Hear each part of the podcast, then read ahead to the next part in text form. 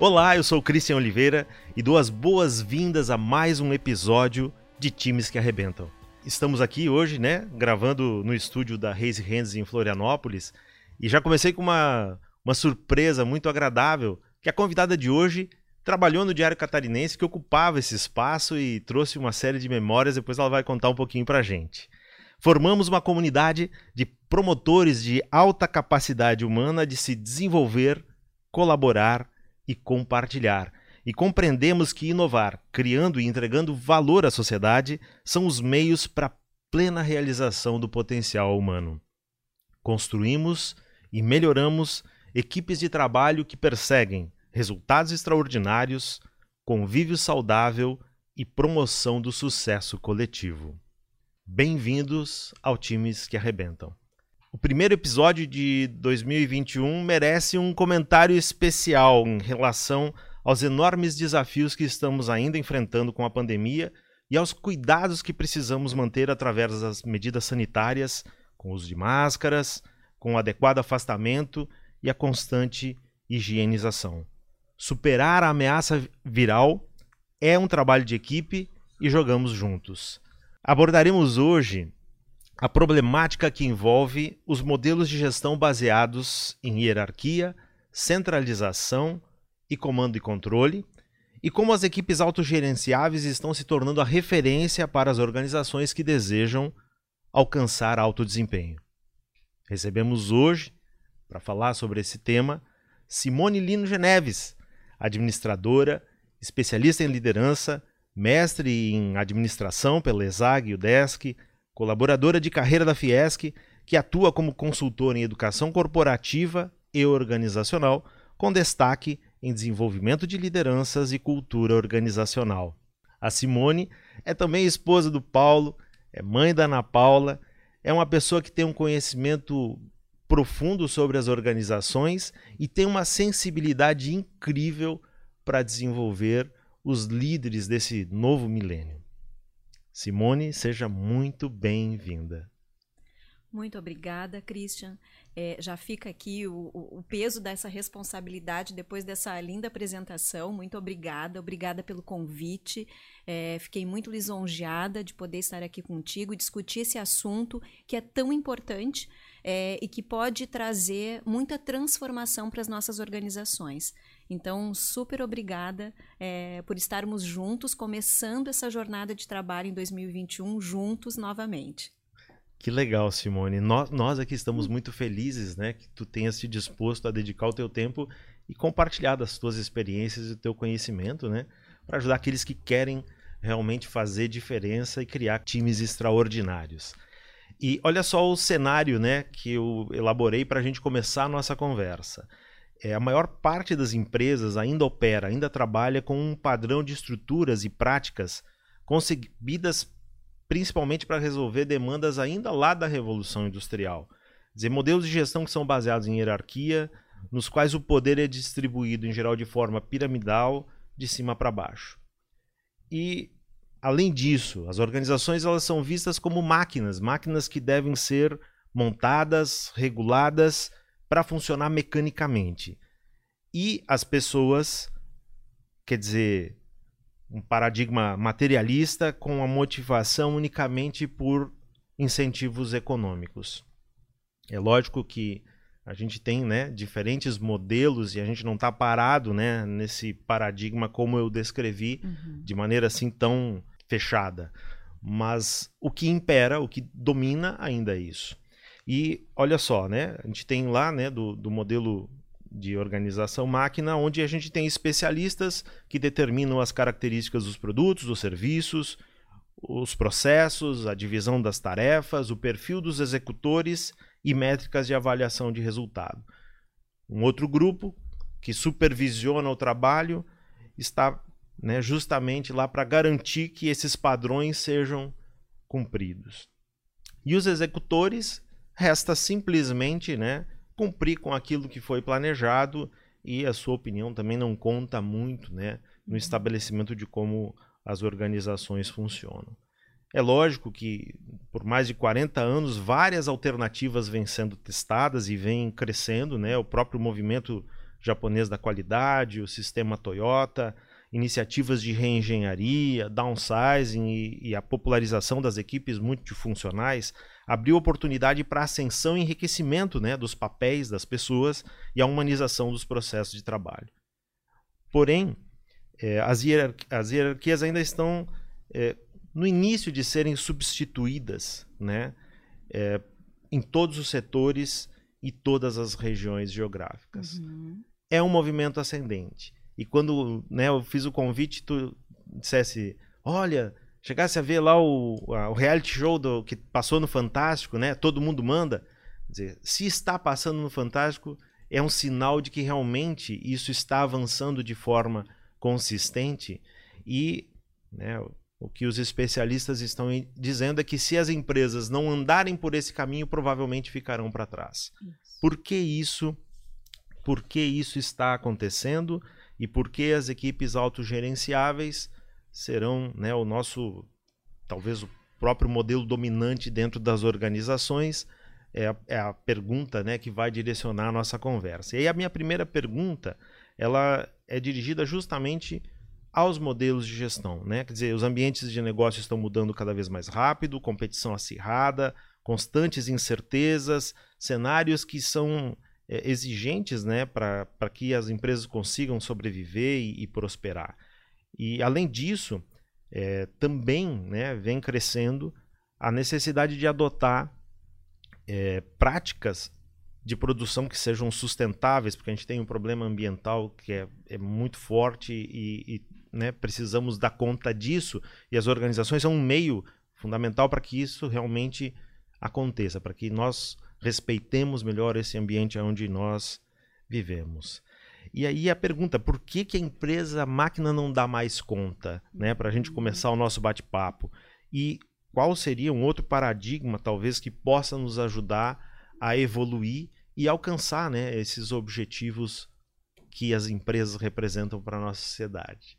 Que legal, muito obrigada. Meu Deus, esse tema, é, a gente pode ficar aqui uma semana falando sobre isso, né, Christian? É, o que, que eu acredito, Christian? Eu acredito nos ciclos. Né? Então, a gente vem, como você muito bem colocou, é, vem de um ciclo que foi necessário para que a gente chegasse até aqui. Né? Então, tudo isso que foi sendo construído ao longo do tempo, ao longo da história, é, pelas pessoas nas organizações, foi necessário para que esse novo modelo possa acontecer a partir de agora. É, e o a partir de agora pode ser que já, é, é, já começou, né? mas vamos dizer que é um movimento que vai se fortalecer a cada dia. O que que eu, então, de novo, o que que eu acredito? Eu acredito nos ciclos e acredito que a gente vá tendo essas mudanças e por que, que elas são necessárias? Por que, que as empresas, no modelo anterior, nos modelos que a gente já conhece, é, tão hierarquizados, é, tão é, piramidais, enfim, eles já não, não servirão mais? É, principalmente por conta da diversidade, da pluralidade é, do pensamento. da necessidade da gente incluir, abrir esse espaço para que as novas experiências, para que as outras experiências, para que as outras pessoas com as suas bagagens que são tão diversas, elas possam contribuir é, para a melhoria dos negócios. É, não é mais possível que um grupo de pessoas é, ele, esse grupo, apenas ele dê conta das mudanças que são necessárias para os negócios se manterem no, no, no mercado. Então vai ser obrigatório. Eu vejo que esse ciclo de mudança ele vai ser obrigatório para que a gente possa ter uma evolução nos negócios. Não sei se estou te respondendo, né, o que a pergunta exatamente que foi feita, porque ela é bem abrangente, ela é uma pergunta ampla e eu vou tentando aqui dar um, né, e, e respondendo por partes. Claro, sem dúvida. É, é lógico que em, em poucas palavras é difícil abarcar todo todo toda essa questão, né? Uhum. E, e, eu acho que tu trazes muito bem, né? Quer dizer, nós evoluímos como sociedade lentamente, os ciclos são longos e antes de um ciclo terminar, é lógico que outros movimentos já começaram. Eu, né, na introdução eu tentei dar uma noção, né, do que isso tem acontecido, de como isso tem acontecido na, na gestão.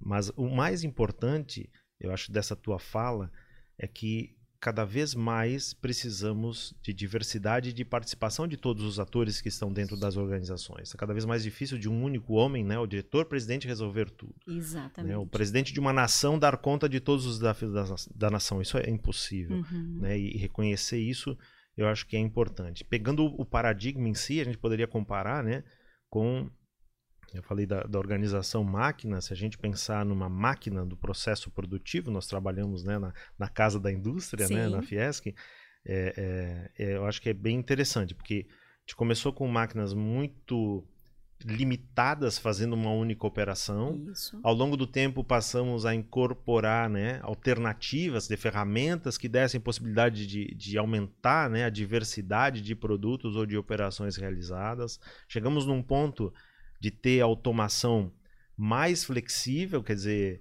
aumentando, né, quer dizer, trazer a computação, por exemplo, como auxiliar, né, para que essa máquina ela passe realmente a ter múltiplas a, a aplicações e a gente pode trazer essa comparação para as equipes também, né? Quer dizer, hoje a gente vê equipes multifuncionais eh, se popularizando de uma maneira muito intensa. A super especialização já não dá mais conta, esse é um aspecto, e a centralização em poucos tomadores de decisão também não dá mais conta. Se olharmos para as máquinas mais uma vez, hoje a gente está olhando o que? A aplicação de inteligência, de máquinas que aprendem para dar respostas diferentes, né? para que haja essa agilidade. E as organizações da mesma forma, né?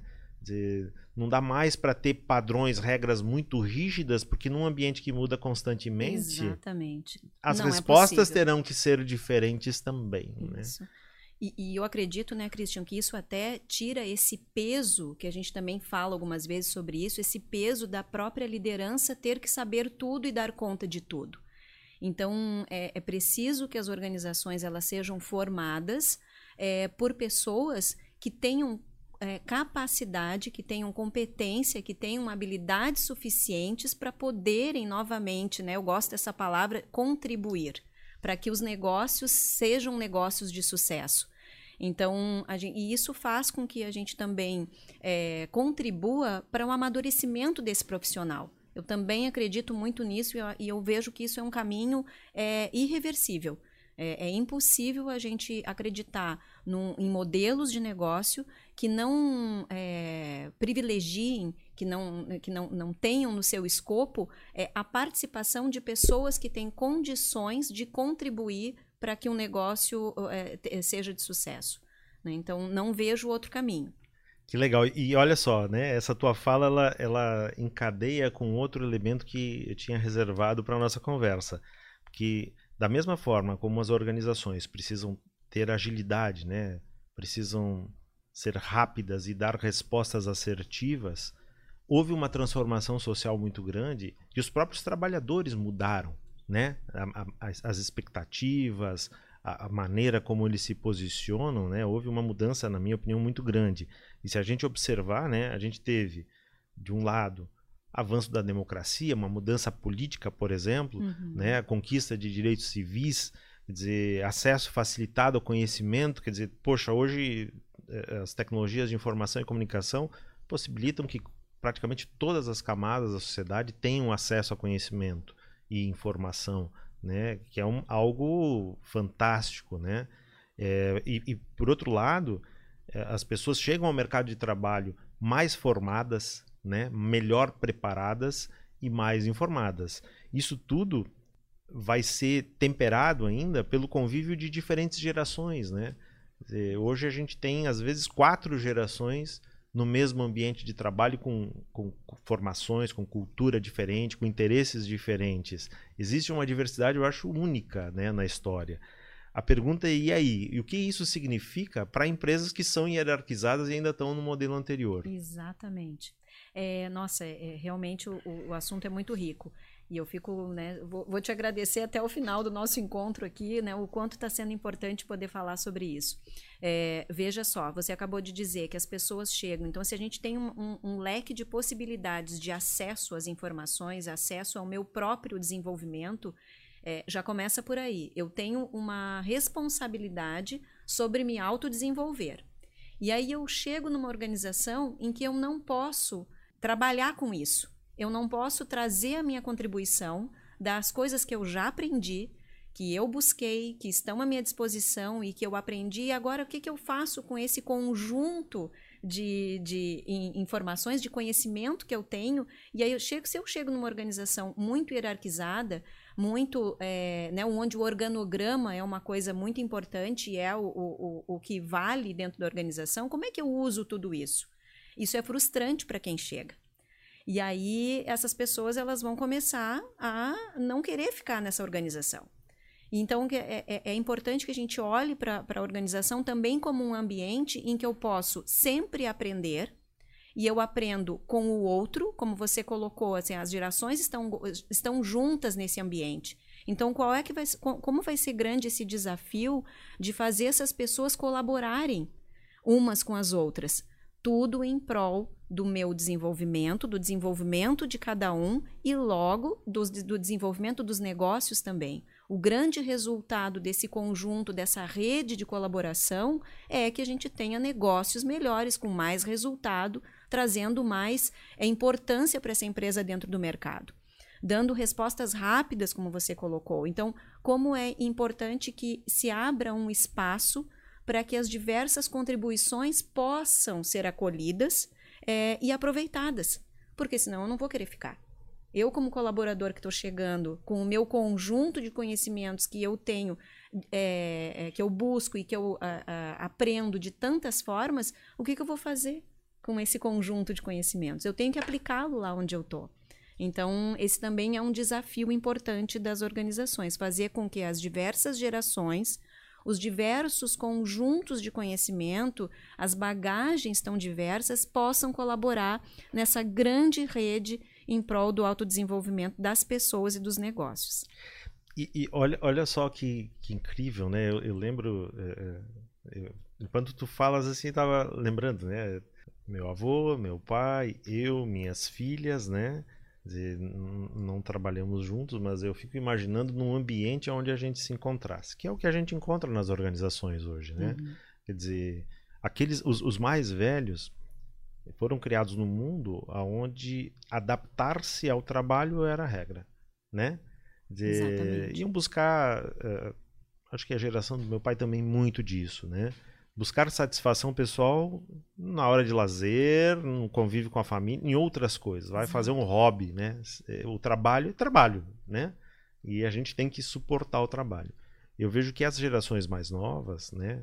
Eh, eu mesmo quando entrei no mercado de trabalho isso me incomodava um pouco, né? Sempre na busca de um propósito, na busca de algum sentido naquilo que estava sendo feito, né? Não que todos os da minha geração tenham essa visão, mas muitos Sim. já né, chegaram ao mercado de trabalho é, olhando para o mundo, eu quero transformar o mundo e os negócios é uma maneira de fazer isso. Que eu acho que é uma, é uma né, dentro desses ciclos, né, que tinhas falado antes, né? A gente tem essa, esse crescimento, esse desenvolvimento. E aí eu vejo que hoje os mais jovens chegam e eles já não toleram mais essa adaptação, né? Uma a própria idade, né, que exige assim né, uma, uma expectativa de, de velocidade das coisas, né? Mas por outro lado, essa acomodação não acontece. Uhum. E aí nós como gestores, né, as organizações têm que se preparar para aproveitar todo esse potencial que a, cada um, né, pode contribuir com competências, com experiência e com a energia que está trazendo. Então, Exatamente. Então montar, né, um, um modelo de gestão que aproveite isso é a grande chave. E, e, e até se a gente olhar, né, Simone, perceba assim, né, que as startups são pródigas em usar modelos de gestão inovadores. Hum. Por quê? Porque em geral são jovens, né, têm grande ambição, têm um, uma proposta de solução em geral muito inovadora que foge dos padrões de mercado e eles já querem virar tudo ao, tudo ao contrário mesmo. Quer dizer, tem que encontrar uma maneira de fazer melhor, mais rápido, né? buscar essa eficiência é, de uma maneira rápida e que seja eficaz e que ao mesmo tempo entregue satisfação para as pessoas. Por outro lado, as empresas mais tradicionais é muito difícil para fazer essa troca de chave. Sim. Né? E, e, vamos pegar um exemplo bem comum, né? Olha o que os bancos estão vivendo hoje, sendo, né? uh, desafiados uhum. por jovens que trabalham com tecnologia. Né? A rede hoteleira, por exemplo, que é tradicional, uma estrutura, uma teoria, educação, né, que é um dos mundos que a gente uhum. trabalha também, né, Quer dizer, a educação é extremamente hierarquizada, é uma estrutura muito rígida e pouco flexível. E aí vem uma pandemia e diz assim, olha, tudo aquilo que vocês acreditavam foi por terra, né? Então a adoção dessas, desses novos modelos, ela, ela é urgente e a única, na minha visão, né, um caminho para estabelecer isso é romper, né, diminuir a distância, né, ou uh, entre a tomada de decisão e a entrega para o cliente. Isso. Né? É, se tu me permites, eu, eu, vou aproveitar esse teu gancho e isso só vai ser possível, na minha opinião, Christian, se a gente introduzir nesses ambientes duas palavras que para mim são bem importantes, que são o respeito e a responsabilidade. Né? Então, à medida que as pessoas forem é, exercitando essa prática de respeitarmos uns aos outros, respeitarmos-nos né, mutuamente, é, a gente vai ter um ambiente de muito mais colaboração e muito mais responsabilidade por aquilo que eu estou entregando. Porque se eu tenho, né, como a gente está colocando, você assim, ah, meu pai, eu, as minhas filhas, né? Nós somos gerações diferentes, mas que podemos contribuir, nós podemos est estar juntos para contribuir para os negócios. Nós temos aprendizado é, possível uns com os outros.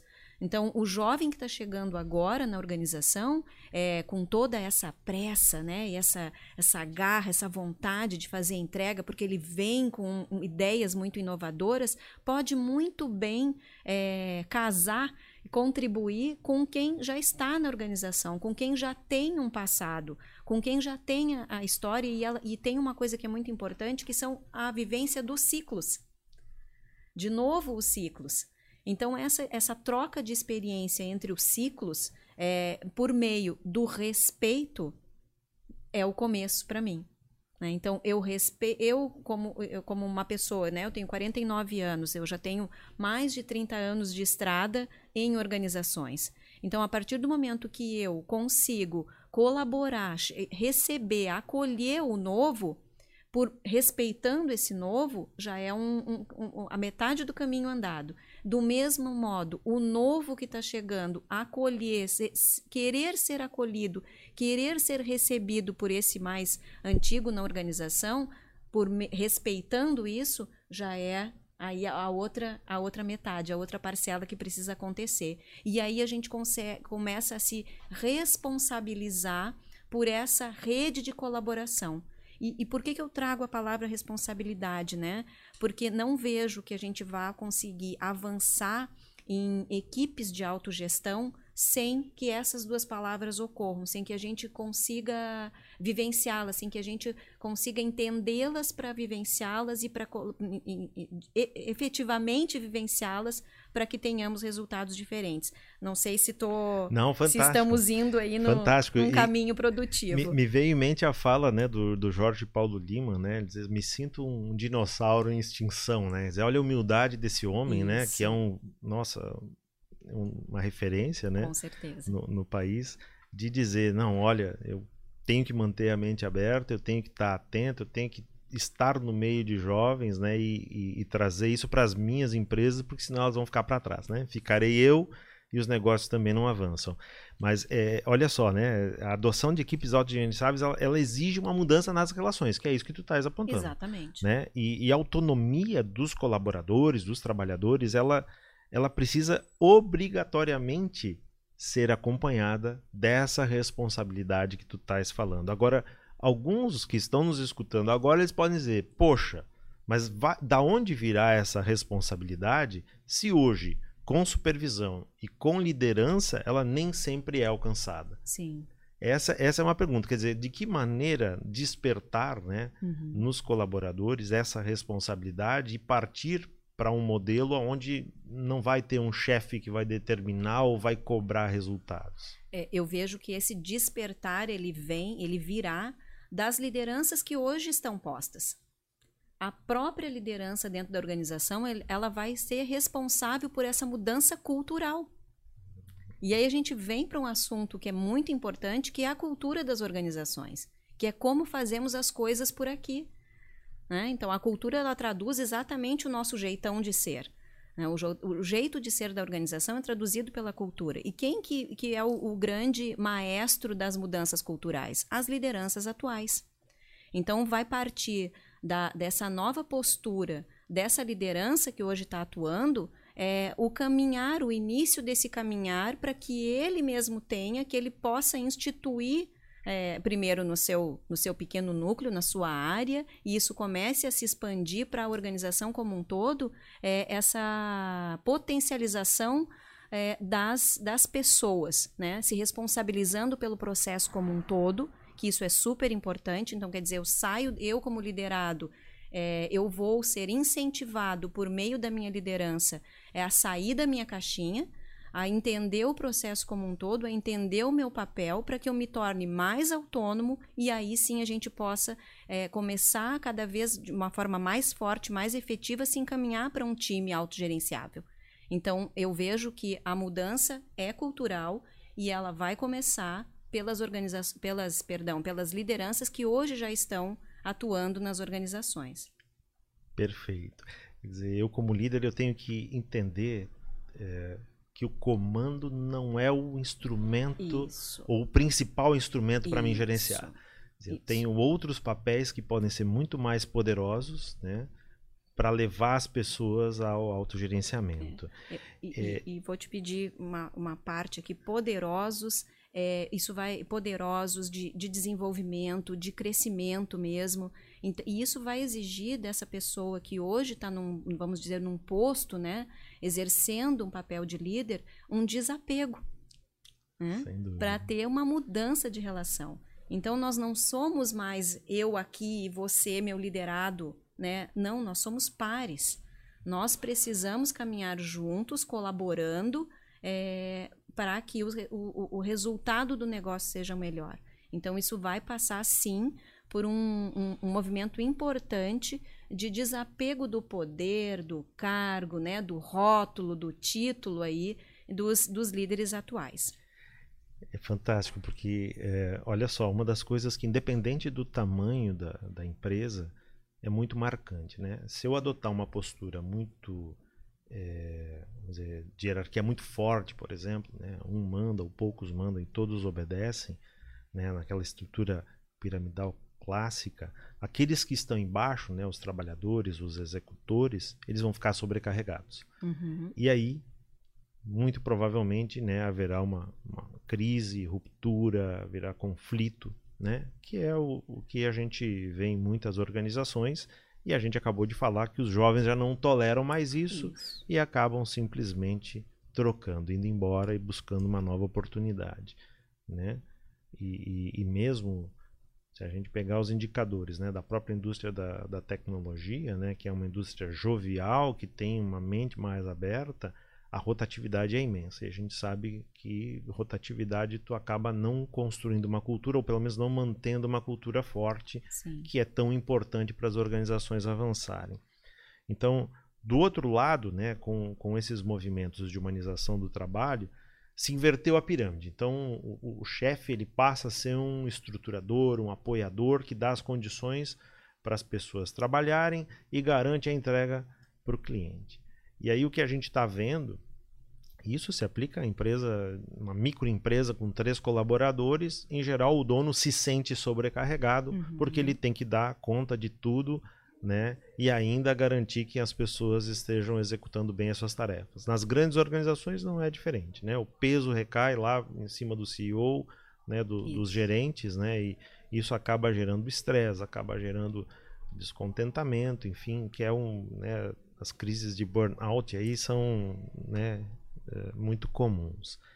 E aí olha só o que tu estás trazendo, né, essa questão desse desapego e de olhar para as pessoas, né, como íntegras, como inteiras e cheias de potencial, é, eu acho que é o, é um movimento fundamental. Quer dizer, o líder tenho que entender que eu estou ali para o sucesso daqueles que estão liderados, né? para que talvez um dia não seja necessário mais o, o, o, que esse, o cargo não seja mais necessário de suportar essas demandas elas são estressantes então desenvolver as pessoas me parece né o, o, caminho, o caminho.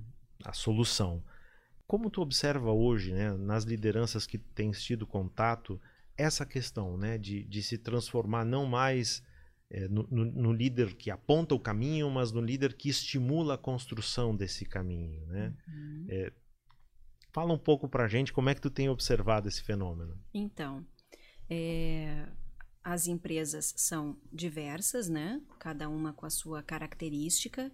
Então, eu consigo perceber em algumas ainda esse modelo muito forte do apego ao, ao que está posto, à minha posição, é, né, eu, eu, eu, ah, eu, eu, eu me formei para isso, né, eu, eu construí esse caminho, eu gostaria de estar nesse, né, nessa posição, então eu tenho esse apego né, por manter isso. Então eu vejo um pouco isso ainda em empresas mais tradicionais, como a gente está falando, é, mas ao mesmo tempo vejo uma necessidade dessas pessoas que hoje estão na liderança também de se libertarem um pouco desse, desse peso desse cargo, né? desse peso de ser o único responsável é, por, por, tudo que, por tudo que tem que dar certo. Né? Então, eu vejo que é um movimento, é um ciclo. E eu vejo, Christian, que a gente que está nas organizações, né, que, que faz esse tipo de debate, que estuda sobre isso e que né, atua dentro da organização como, como pessoas de suporte é, e que estão uh, fora desse, do processo em si, lá dentro, é, a gente tem que contribuir para que as pessoas despertem essa consciência.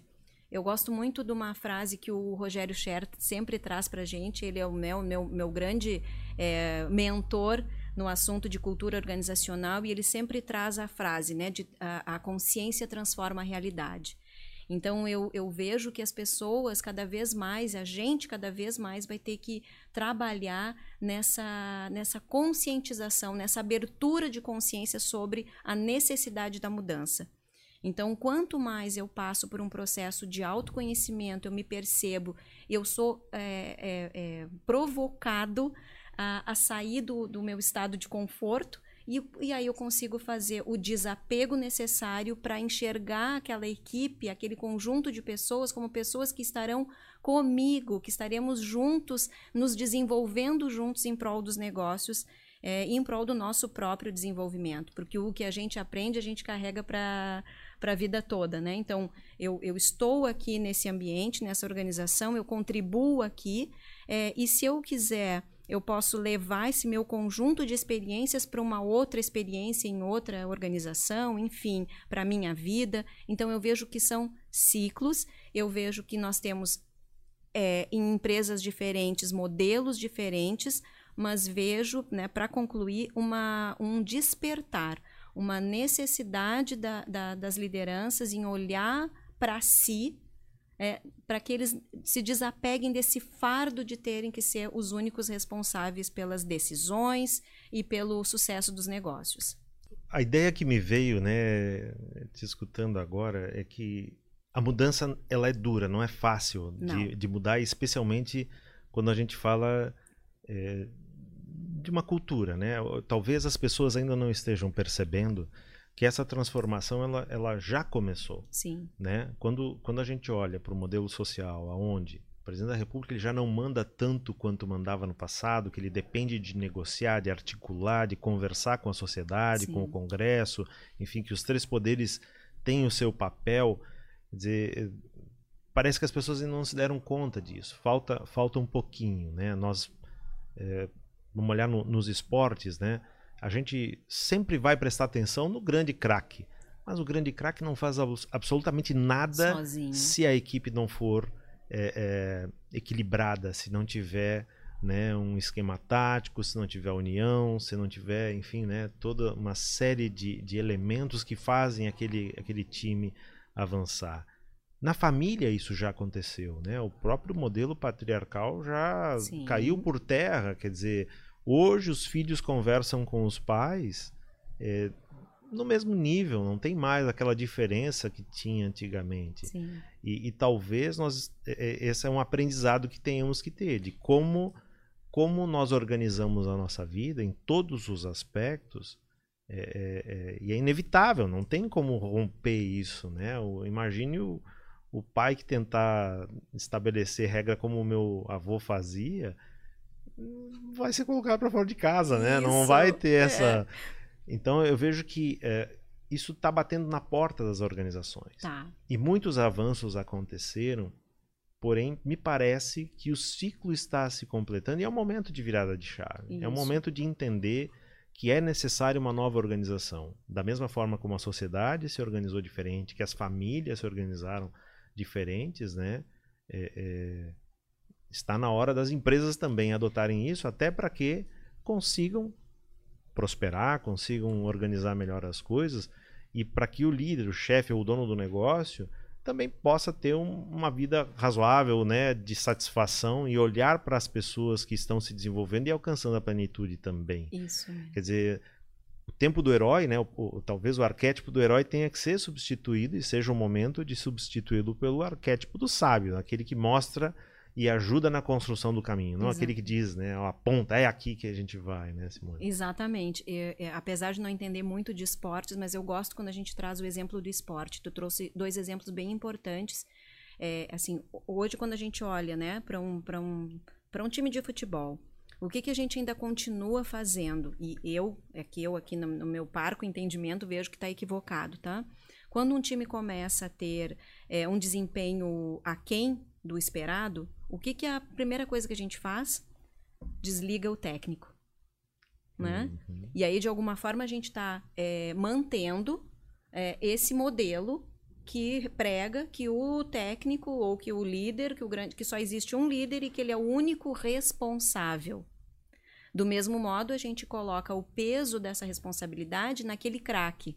Então, de fato, está na hora de também, de, de, nesse tipo de organização, a gente também fazer um exercício de mudança, né? Porque o, o técnico ele não é o, único responsável por, pelo, pelo desempenho e pelo sucesso daquele time.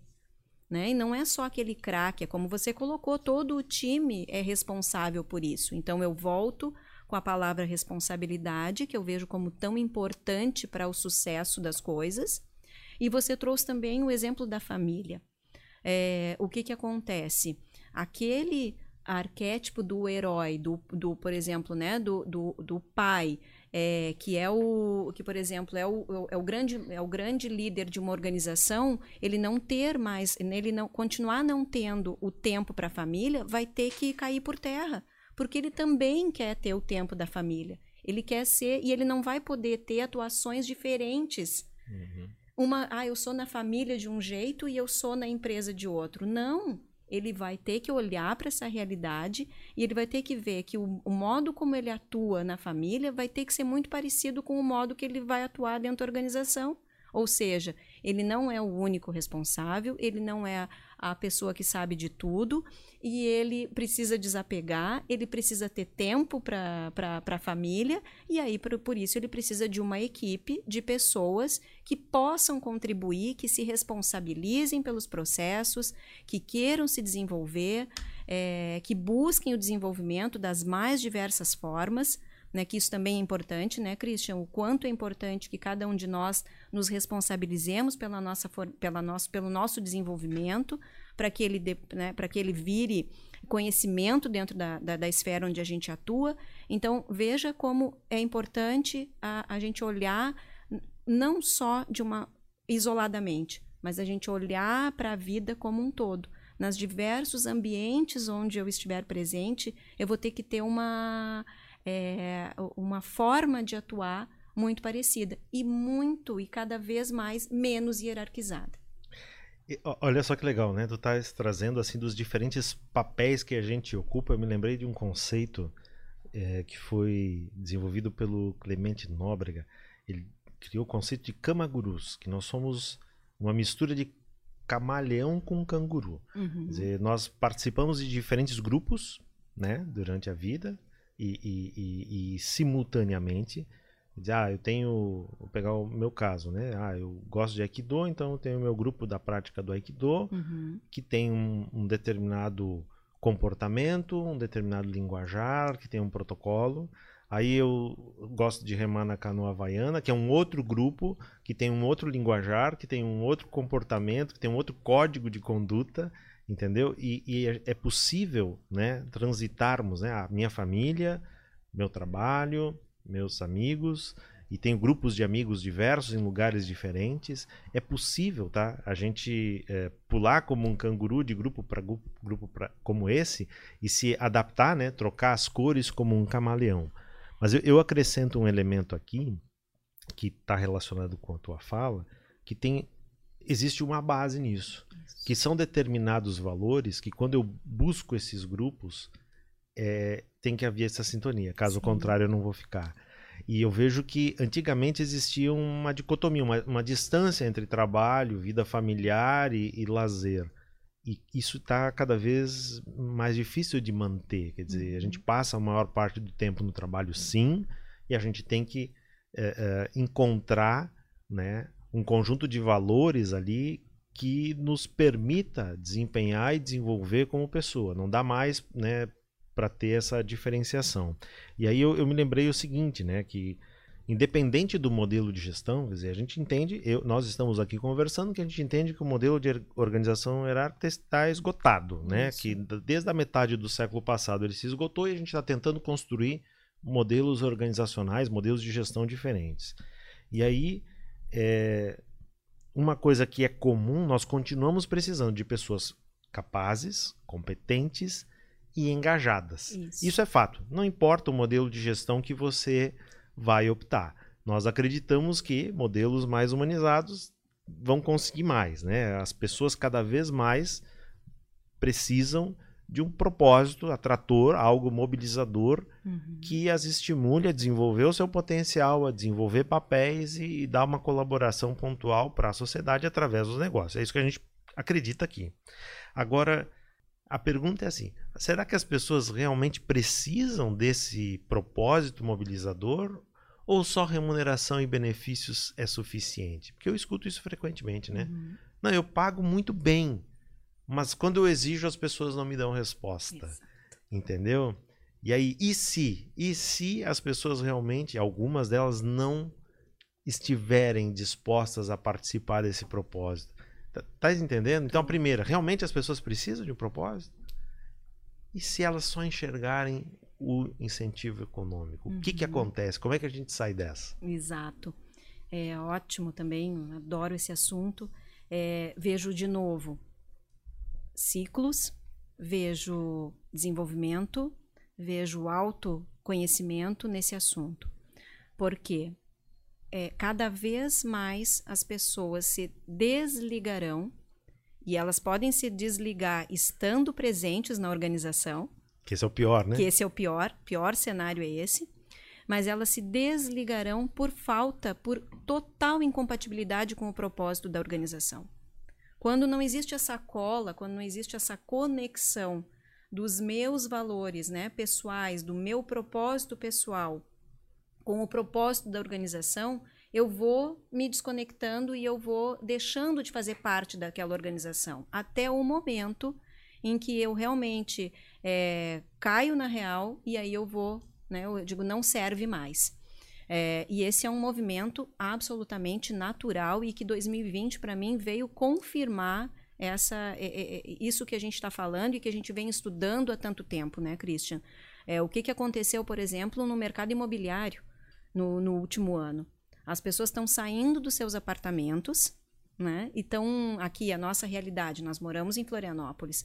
É, as pessoas estão saindo dos seus apartamentos, elas estão indo para tentando adquirir um imóvel numa praia, que pode até ser um outro apartamento, mas porque elas querem se conectar com aquilo que é importante para elas, que é estar perto da natureza, é poder ficar um pouco mais perto da família, é poder ter um, ir para um espaço onde elas possam trabalhar e estar, ou seja, estou buscando conexão com o meu propósito pessoal.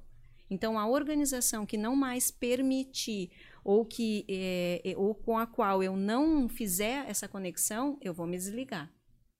A questão da, da, da remuneração por si só, ela dá conta desse, é dessa relação por um tempo. Mas à medida que eu vou me desenvolvendo, buscando autoconhecimento, tendo acesso ao autoconhecimento e olhando para a minha própria realidade como pessoa de um modo diferente, aí eu começo a olhar para a organização e fazer uma crítica sobre isso. E olhar para a empresa de uma outra forma. Mas é, o que, que eu estou fazendo aqui? Sabe? Será que essa empresa, ao longo do tempo, vai atender aquilo que eu tenho como propósito pessoal? Então, à medida que eu vou evolu evoluindo como ser humano, à medida que eu vou é, tendo consciência, a consciência transforma a realidade. E aí eu vou me organizando com relação à empresa, à organização do trabalho de uma forma diferente. Eu vou tendo um outro, um outro tipo de olhar para isso. Então, a questão da remuneração, ela dá conta, sim, eu acredito, acredito de novo nos ciclos. É, por um determinado tempo, é, e dependendo, claro, né, da, da, da, consciência da pessoa sobre a sua, as suas necessidades e, a, e o seu próprio autoconhecimento, aquilo vai dando conta por um tempo. Daqui a pouco, quando amplio consciência é, e vou buscando, tenho novos, novos conhecimentos e vou buscando outras coisas, eu posso me desconectar da organização e a remuneração não será mais suficiente. E isso é um perigo, inclusive, para a própria organização. Porque se ela tenta manter a relação sempre baseada nessa questão da remuneração, poxa, eu, eu pago tão bem e eu não tenho retorno, isso é um perigo para a empresa, porque isso é um. É, é, sem fim. Isso é um, com perdão aqui da expressão, é um saco sem fundo. Vai ter mercenários. Vai ter mercenários. Sempre querendo ganhar um pouquinho sempre mais. Sempre ganha, querendo ganhar um pouquinho mais. Né? Então, de verdade, é, eu vejo que é um ciclo que está terminando e o, o novo ciclo já está começando a acontecer.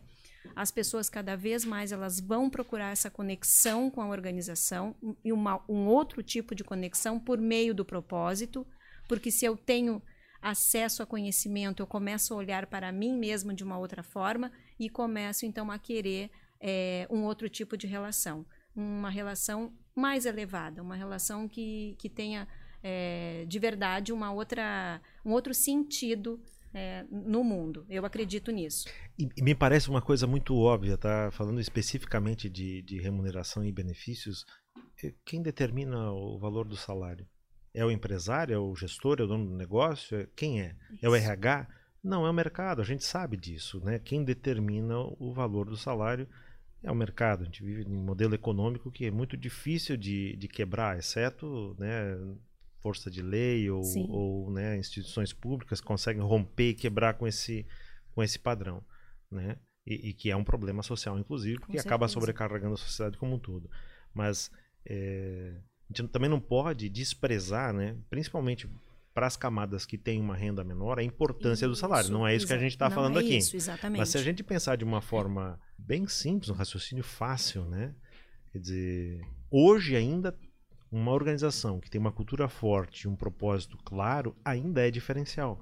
Porque o salário vai ser muito parecido em, né, em qualquer outro lugar. Exatamente. Não é isso? Então talvez esse seja um, uma grande oportunidade para todas as organizações, independente de querer adotar né, o, o, o, um modelo né, autogerenciável ou não, de tratar o propósito como um grande fator aglutinador e mobilizador, que é o que está todo mundo precisando, que as pessoas estejam comprometidas, né? Esse que é o grande, o grande fato. É, vou passar para um próximo tema, esse está muito bom, mas olha só, Sim. né? Uma das coisas que, em geral, as pessoas confundem quando falam em equipes autogerenciáveis é que existe uma desordem e, e falta organização. Não é nada disso, é o contrário, né? Uma, uma, uma empresa que adota equipes autogerenciáveis tem que ter estruturas e sistemas muito claros e muito bem definidos para que o sistema funcione. E, e, colado a essa questão, em geral, aparece é, um, uma cer um certo medo, um certo receio em relação à construção de consensos. Por quê? Porque as pessoas acham né, que o consenso tem que ser é, uma concordância plena entre as pessoas, que todo mundo aceita as propostas com facilidade. E a gente sabe que não é bem assim, ao contrário, né? Quando a gente tem posições fortes ou pessoas difíceis, os debates são acalorados e exige tempo, energia e tempo que é escasso. Essa é uma razão, muitas vezes, até né, para os líderes pularem etapa e passarem direto à decisão eu mesmo lembro de alguns momentos de pressão, né? Então, o caminho é esse aqui e vamos abraçar e não vamos discutir muito porque o tempo é curto. E, e, a gente vive, né, uma rotina onde o tempo é escasso, né? É, eu acho que talvez esse seja um dos recursos mais é, a gente fica 40 minutos olhando os posts no Instagram, mas nos falta tempo, né, para fazer determinadas coisas. É um fenômeno interessante que a nossa sociedade vive. Então, esse é um dos aspectos, né? Velocidade e não querer investir tempo na construção de consenso ou no debate mais profundo dos temas. Por outro lado, as empresas, como a gente já falou, precisam de diversidade. Né? Elas precisam de visões diferentes para que elas sejam mais assertivas daquilo que estão que estão fazendo soluções inovadoras, elas precisam de muita criatividade e coragem para usar e para usar. E isso só é conquistado através de cabeças diferentes, discutindo, pensando, elaborando e testando, né, coisas coisas novas. E, enfim, né, como eu falei antes, a questão de alguns. Às vezes o cargo acaba inibindo, né? Vai fazer uma, um debate, tem lá o diretor, Quer dizer, a opinião do diretor acaba prevalecendo, uhum. né? O dono da empresa sempre tem uma certa prevalência sobre isso. Uhum. E às vezes não é só pela competência e pela experiência dele. O próprio cargo já dá essa, essa autoridade. Uhum. E aí os, né, os outros colaboradores acabam baixando a cabeça. Não, é isso aí mesmo. Isso é um bloqueio. Eu acho que esse é um grande problema para as organizações, né? Quer dizer, é possível a gente gerar resultados superiores e manter a independência das pessoas e a capacidade criativa? Acredito totalmente nisso. É, eu acredito na evolução do ser humano, né? na evolução das pessoas. É, e o que, que, de novo, o que, que isso requer da gente? Autoconhecimento. Quanto mais eu percebo, eu me reconheço e eu sei como eu funciono diante das diversas situações, eu vou conseguir é, empregar diferentes formas de atuar nas diferentes situações. É, o que, que, eu quero dizer com isso? Primeiro que eu vejo, né, olha, olha o exemplo que você trouxe, né?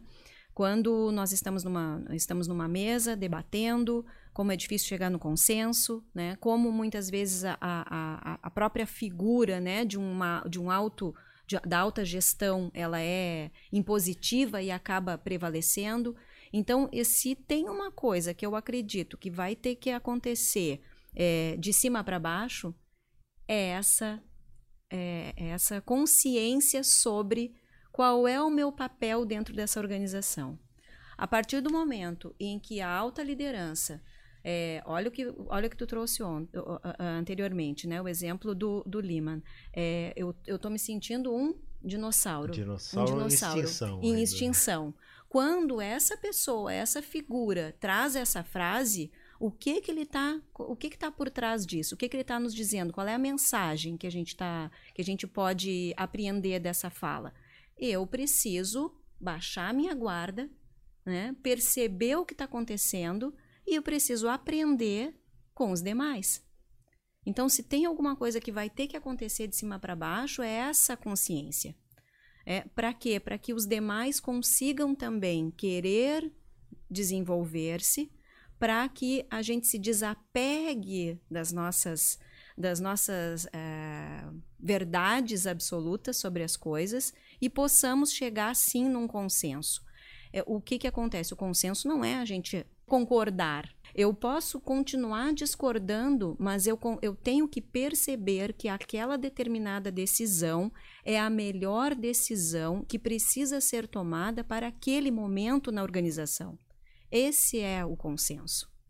E para que eu possa, de uma forma é, tranquila, chegar no consenso, eu preciso super me autoconhecer, para poder empregar o meu melhor jeito de ser naquele momento, para que eu não fique, ah, eu vou sair daquela reunião tranquilo.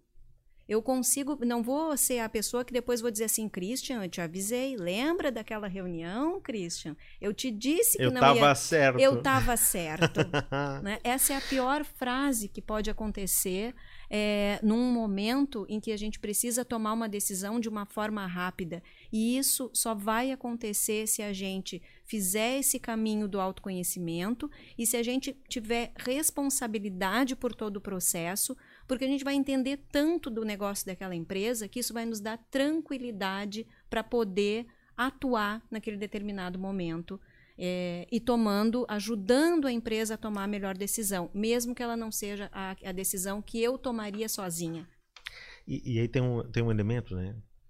Com o crescimento das incertezas ou com as permanentes incertezas, ninguém pode afirmar categoricamente Exato. que tem a melhor solução. Exato. Então, eu, eu lembrei de um. Eu, eu, me fale agora a fonte, tá? Mas é uma história ainda do, do movimento da qualidade japonês, né? Eu, eu, acho que foi uma entrevista de Deming, mas eu tenho medo de estar errado aqui na referência. Mas o fato é que é, em, é, um hábito né, de uma determinada organização que o, o birô diretor, quando tomava uma decisão e tinha alguém que era contrário, uhum. ele assinava a ata ao contrário. Ele assinava o nome dele invertido. Uhum. E isso simbolizava o comprometimento dele com a decisão que foi tomada. Quer dizer, ok, não é o que eu quero, não é o que eu penso ser o melhor caminho, mas eu tô junto, tô eu junto. vou de ombro a ombro Isso. e vou fazer o possível, vou me dedicar ao máximo para que esse plano seja concretizado. Eu acho que isso é, é uma maturidade, né, que a gente precisa precisa desenvolver. Primeiro, eu acho que é, para destacar aquilo que tu dissesse, né? Dizer, não preciso concordar plenamente e, e, a gente não quer concordância, porque se pensarmos igual, então um dos dois é desnecessário, né? Exato. né? A gente precisa de ideias diferentes, precisa de diversidade. E a incerteza leva a dúvida, sempre vai haver dúvida. Então, quer dizer, se fecharmos, né, como um grupo, como uma equipe, com uma determinada pauta, um determinado objetivo, tem que haver o comprometimento. Tem que haver. Né? A não ser que venha informação mais completa ou uma mudança de cenário que exija a revogação ou a mudança. E eu acho que esse é o fato. Né? E é comum a gente ver, né? Ah, fui voto vencido, mas eu avisei. Isso. Poxa, não é isso que a gente espera. Exato. E, e, é justamente isso, essa uh, maturidade, esse crescimento que, que possibilita. E eu acho que isso não é específico né, para as equipes autogerenciáveis. O que a diferença é que na equipe autogerenciável não vai ter um chefe que bate o martelo, que dá a decisão final. Quer dizer, vai ter que ser construído um acordo. Porém, um dos, dos mecanismos né, que, as, que as organizações que adotam equipes autogerenciáveis adotam dizer, é possível que, que chegue a um, a um, como é que é, um dilema, né? Não, ninguém cede, pode acontecer. E aí uhum. pode vir né, um intermediário, um mediador para a construção desse consenso. É, e isso também é prática nas organizações no, no modelo mecanicista, no né, modelo anterior. Né? O que eu vejo é a grande possibilidade de desenvolver as pessoas e que elas possam se completar, que é isso que a maior parte das pessoas está buscando. Não é um simples seguidor de, né, é, é um de soldadinho, né, que segue em direção ao, ao fronte destemido e pronto para morrer. Não é isso. A isso. gente tem opinião e, e pode exercitar isso. E está comprovado que essa agilidade, essa flexibilidade, essa diversidade leva as organizações a resultados superiores. Esse é o, é o nosso ponto aqui. Exato. É, vamos, assim, a gente pode continuar aqui. É, são temas, né? São Sim. questões que são muito gostosas e, e tem assim um, uma diversidade de possibilidades que a gente pode abordar, né? Mas é, tem um outro ponto que eu gostaria de trazer, que é a questão da dependência das equipes. É muito comum, né? Uma dependência das, das equipes e a presença do superior é requerida com frequência. A gente já falou com isso que existe uma sobrecarga né, do líder, uma sobrecarga do gestor ou do chefe, né, para falar numa linguagem mais simples. E é, é, mesmo em questões corriqueiras que talvez não fosse necessário, é muito comum, né? E, não só nas, nas grandes organizações, mas nas pequenas isso é muito comum. É mais fácil para ter segurança ou para resolver com rapidez ô chefe, como é que eu, qual é a melhor solução aqui? Uhum. E isso causa uma perda de, de tempo, um acúmulo e, e, é um desperdício, que essa é uma das questões que as organizações têm que uhum. se deparar, né? De eliminar desperdícios e ganhar agilidade. Sim. E aí o que que acontece, né? Pô, mas então adotamos equipe autogerenciável, mas a equipe precisa de ajuda, porque pode faltar conhecimento, pode faltar informação, pode faltar até segurança ou maturidade para tomar. Como é que faz, né? Uhum. E eu vejo que exige é, um, a necessidade de um novo papel, né? Que muitos líderes já caminharam nessa direção, que é adotar uma postura alguns chamaram inicialmente de coach, do treinador, né, do, do capacitador, do líder treinador, enfim, apoiador. É, e, e, quando nós conversamos, tu me trouxe uma, um termo que eu acho que é muito interessante, né? A pergunta é: se não existisse chefes, como é que a gente resolve? Né? A quem, que, que, que papel é necessário ter nas organizações para dar conta disso? Uhum. É, eu gosto bastante da gente, e a gente comentou sobre isso, né, Christian?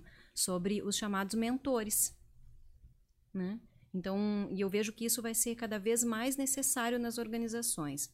Então, vamos ali, vamos, vamos voltar um, um pouquinho no que tu falou inicialmente, né?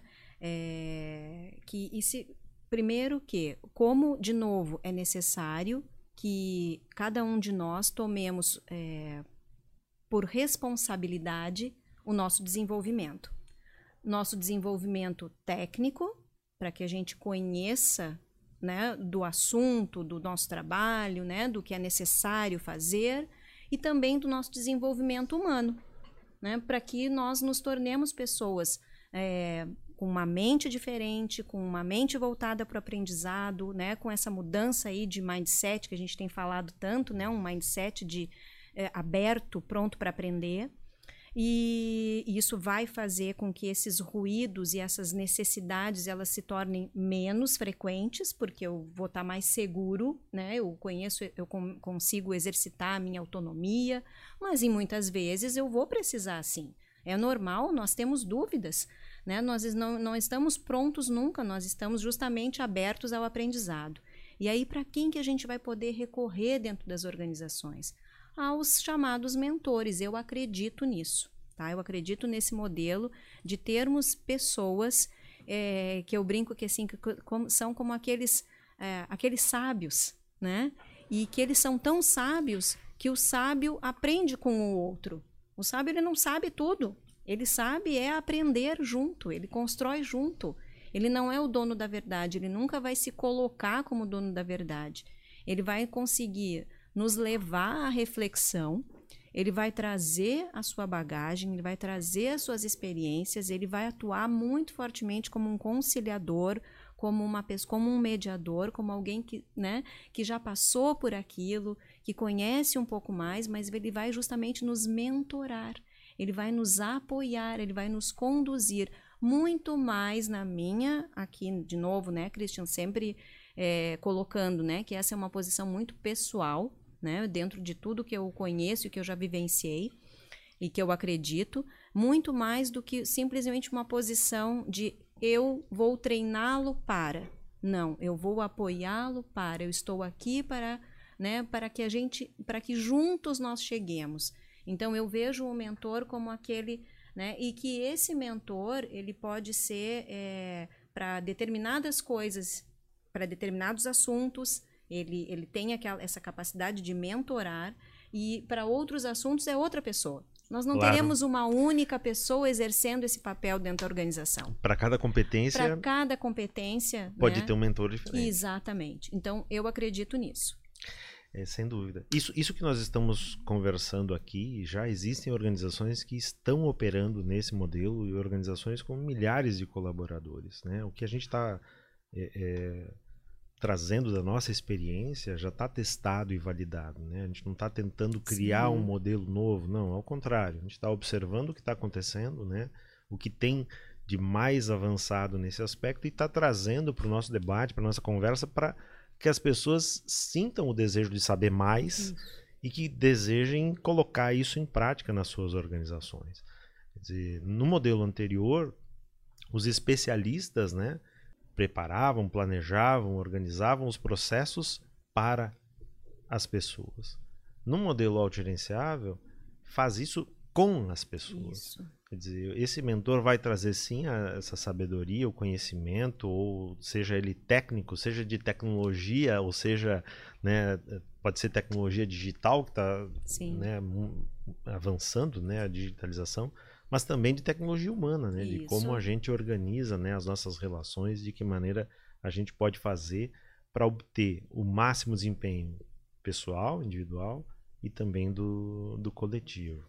Eu não tenho dúvida, é, as mentorias elas, elas começaram para cargos de gestão, para cargos mais altos, né? E eu não tenho dúvida que logo, logo as organizações vão adotar né, um modelo mais abrangente, né? E quem sabe lá, em pouco tempo a gente vai ver muitas equipes que realmente não têm um chefe específico e compartilham as decisões e podem contar com o apoio, né? De especialistas ou né, de de, de sábios, né, de experientes para dar conta dos seus resultados.